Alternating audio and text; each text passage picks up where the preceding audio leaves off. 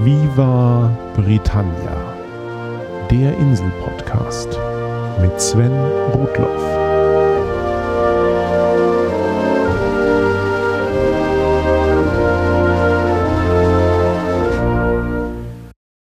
Herzlich willkommen zu Folge 49 von Viva Britannia, dem Podcast über Großbritannien und die Briten.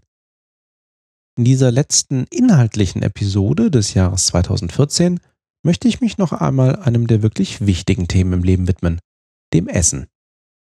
In Viva Britannia Folge 8 hatte ich mich erstmals den Gaumenfreuden von der Insel gewidmet.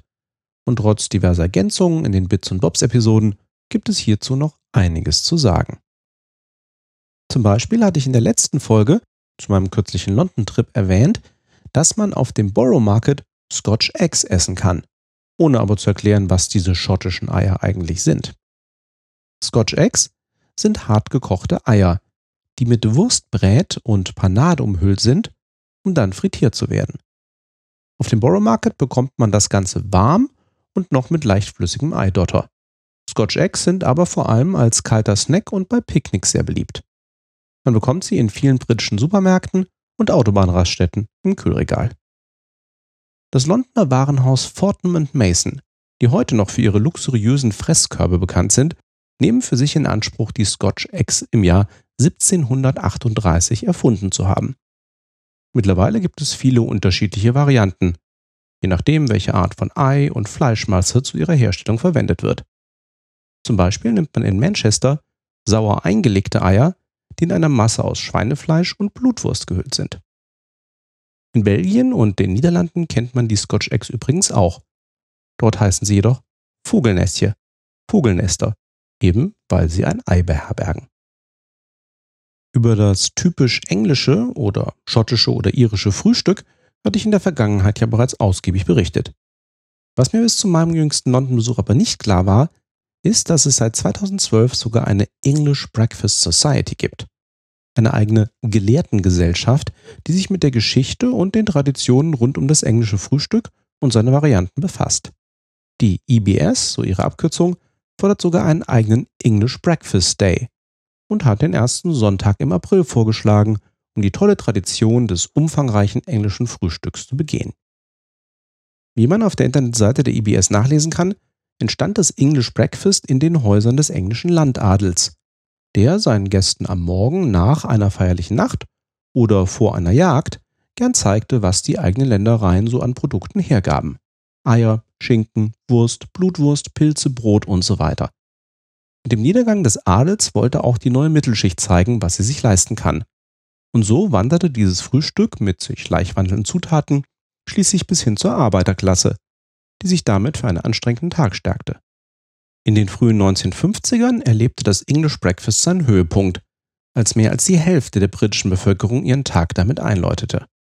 Mittlerweile ist ein einfacher Toast oder eine Schale Getreideflocken in Privathaushalten üblicher. Aber in fast jedem Café und insbesondere in Hotels und Bed and Breakfasts gehört die Option, ein Full English Breakfast bestellen zu können, noch immer zum guten Ton. Und wo wir schon bei britischen Traditionsmahlzeiten sind, kommen wir doch einmal genauer auf die Tea Time.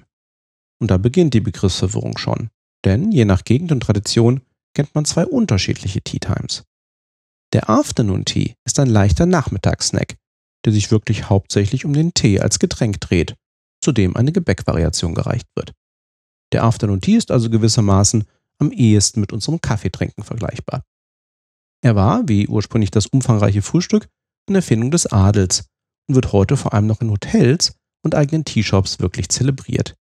Hier werden dann ganze Etagieren aufgefahren, auf denen sich traditionell Sandwiches befinden Scones mit Streichrahmen und Konfitüre sowie kleine Stücke Kuchen. Neben, oder besser gesagt nach dem Afternoon Tea, gibt es dann noch den High Tea. Das High bezieht sich aber nicht etwa auf die Güte des Essens, sondern die weiter fortgeschrittene Tageszeit. Der High Tea bezeichnet das Abendessen. Der Begriff wird vor allem im Norden Englands und in Schottland verwendet. Auch in Irland und Australien bezeichnet das Wort Tea meist das Abendessen. Aber zurück zum Kaffeetrinken. Da habe ich schon wieder Scones als ein Gebäck erwähnt. Bekanntermaßen gibt es zahlreiche Unterschiede zwischen dem britischen und dem amerikanischen Englisch und die Bezeichnungen für Gebäckstücke machen da keine Ausnahme. Vor kurzem machte eine schöne Szene aus der amerikanischen Sesamstraße die Runde, in der der Brite John Oliver dem amerikanischen Krümelmonster einen furchtbaren Schrecken einjagt. Das Krümelmonster, das im amerikanischen Cookie Monster heißt, will mit John nach England auswandern. Alles ist geklärt. Nur nennt John das Krümelmonster ständig Biscuit Monster. Der Grund ist für das Krümelmonster schnell klar. Diese Briten kennen keine Cookies, undenkbar. Aber dann erklärt John, dass die Briten die vom Krümelmonster so geliebten Kekse durchaus kennen, aber eben nicht Cookies nennen, sondern Biscuits. Für die Briten gibt es zwei große Gruppen an Gebäck. Und welches konkrete Produkt zu welcher Kategorie gehört, ist immer gerne einen Streit wert. Die einfache Regel lautet, alles, was frisch eher hart ist, aber mit zunehmendem Alter weich und lapprig wird, ist ein Biscuit und alles, was frisch eher weich und fluffig ist, aber mit zunehmendem Alter hart und trocken wird, ist ein Cake. Für Amerikaner ist das insbesondere deswegen so schwer zu verstehen, weil dort das Wort Biscuit auch in Gebrauch ist. Und zwar für eine Art von Brot, das mit Bratensoße zusammen gerne als herzhaftes Frühstück verzehrt wird. Das Ganze nennt sich dann Biscuits and Gravy. Das, was die Amerikaner da als Biscuit bezeichnen, ist für die Briten eher ein Scone und damit ein Cake. Alles klar?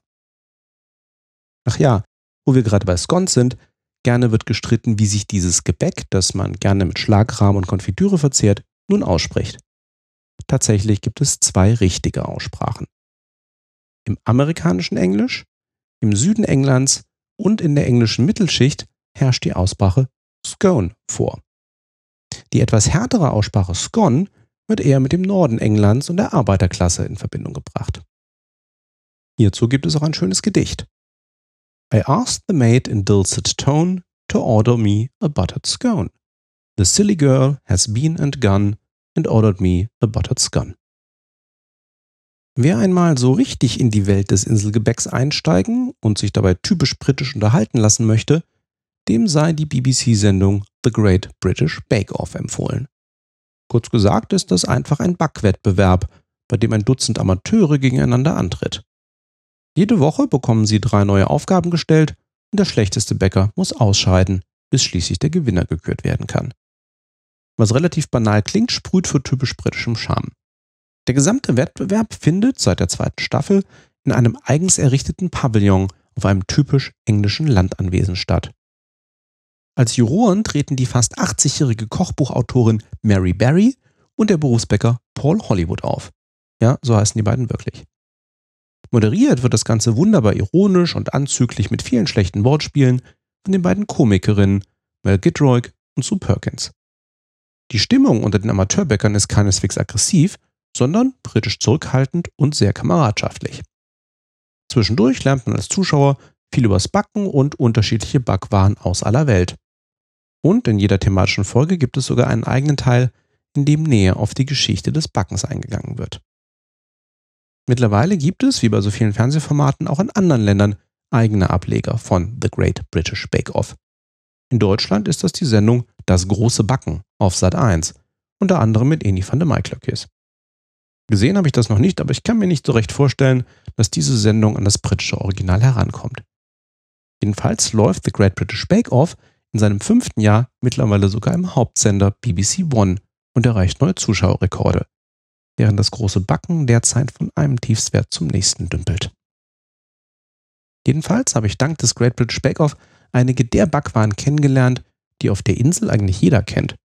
Sprechen wir mal kurz über drei davon. Eine Bakewell Tart ist ein flacher Kuchen aus Mürbeteig mit einer Schicht Konfitüre und einer Biskuitfüllung, die gemahlene Mandeln enthält. Manchmal werden Bakewell Tarts auch noch mit Zuckerguss überzogen. Eine mit Mandeln hergestellte Füllung wird im Englischen und in den romanischen Sprachen auch als Frangipan bezeichnet. Die Mandelcreme ist vor allem bei französischem Weihnachtsgebäck eine beliebte Zutat, findet sich aber auch bei vielen britischen Rezepten. Die Bakewell Tart unterscheidet sich übrigens etwas vom Bakewell Pudding. Der hat ähnliche Zutaten, ist aber ein Dessert mit einer eher lapprigen Basis. Der Pudding ist älter als das Kuchenrezept und beider Name soll auf den Ort Bakewell in der Grafschaft Derbyshire zurückgehen. Es hat also nichts damit zu tun, dass der Kuchen gut zu backen sei. Machen wir gleich weiter mit tollen Namen. Der Buttonberg Cake klingt eindrucksvoll und sieht auch so aus, zumindest wenn man ihn anschneidet. Er besteht eigentlich nur aus Biskuit, das gelb und pink eingefärbt ist und so zusammengelegt wird, dass es beim Anschneiden in einem bunten Schachbrettmuster erscheint. Die Biskuitteile sind mit Aprikosenkonfitüre zusammengeklebt und der ganze Kuchen ist von Marzipan umhüllt. Die Herkunft des Battenberg Cake ist unbekannt. Angeblich wurde er zu Ehren der Hochzeit von Königin Victorias Enkelin mit Prinz Ludwig von Battenberg im Jahr 1884 so genannt. Das ursprüngliche hessische Geschlecht der Battenbergs war eigentlich 1310 ausgestorben.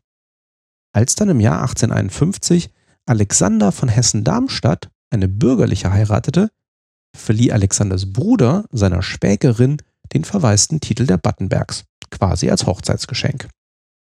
Aus dieser Ehe ging dann unter anderem der erwähnte Prinz Ludwig hervor, der in die britische Marine eintrat und schließlich Königin Victorias Enkelin heiratete.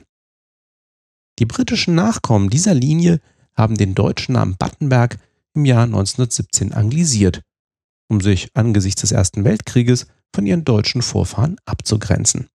Seitdem heißt diese Familie Mountbatten. Kommt euch die Geschichte bekannt vor? Genau, da war was in Folge 14 von Viva Britannia zum britischen Königshaus. Da gab es die britische Linie des deutschen Adelsgeschlechts Sachsen, Coburg und Gotha, die sich ebenfalls im Jahr 1917 aus politischen Gründen umbenannte und seitdem den Namen ihres Wohnsitzes führt. Und das wären dann die Windsors. Und jetzt wird es ganz wild. Eine Dame aus dem Haus Mountbatten heiratete einen Herrn aus der griechischen Linie des Hauses Schleswig-Holstein-Sonderburg-Glücksburg. Das ist mal ein Name. Der gemeinsame Sohn führt dennoch den Namen seiner Mutter. Dieser Sohn ist niemand Geringeres als Prinz Philipp, der Prinzgemahl von Königin Elisabeth II. aus dem Hause Windsor. Damit ist der ganz offizielle legale Nachname vieler Nachfahren von Philipp und Elisabeth Mountbatten Windsor und steht auch in ihren Pässen. Warum dieser Nachname jetzt nicht für alle ihre Nachfahren gilt, ist wieder eine königliche Besonderheit und das würde jetzt wirklich zu weit führen. Wo waren wir? Ach ja, Kuchen. Mein letzter Kuchen ist eigentlich keiner. Aber ich muss ihn beim Thema Essen einfach erwähnen. Der Banoffee Pie ist eines meiner beliebtesten englischen Desserts. Sein Name weist schon auf zwei wesentliche Zutaten hin. Banoffee ist ein Kofferwort aus Bananen und Toffee. Diese beiden Ingredienzien finden sich auf einer Teigbasis zusammen mit Sahne. Im Gegensatz zur Bakewell Tart und dem Buttonberg Cake weiß man beim Banoffee Pie ganz genau, wo er herkommt. 1971 hatte Nigel Mackenzie, der Besitzer des Restaurants The Hungry Monk in Sussex, die Idee, aus Kondensmilch hergestellten Toffee mit Bananen und Sahne zu verbinden. Sein Koch, Ian Dowding, entwickelte daraufhin das Rezept und es wurde ein absoluter Hit. In den 1980ern begannen plötzlich einige Supermärkte, den Banoffee Pie als ein amerikanisches Rezept zu vermarkten. Nigel Mackenzie lobte daraufhin ein Preisgeld von 10.000 Pfund für denjenigen aus, der beweisen könne, dass er und sein Koch nicht die Erfinder seien. Zum Beispiel durch ein veröffentlichtes Rezept von vor 1971. Niemandem gelang dies und in der Folge prangte eine Denkmalsplakette am Restaurant, um es deutlich als den Herkunftsort des Banoffee-Pies auszuzeichnen. Geholfen hat es dem Besitzer nur bedingt.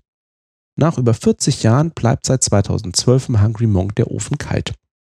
Was bleibt, ist eines der beliebtesten englischen Desserts, ein Eintrag im Oxford Dictionary und das Rezept auf vielen Kondensmilchdosen. Damit möchte ich euch in die Weihnachtszeit entlassen.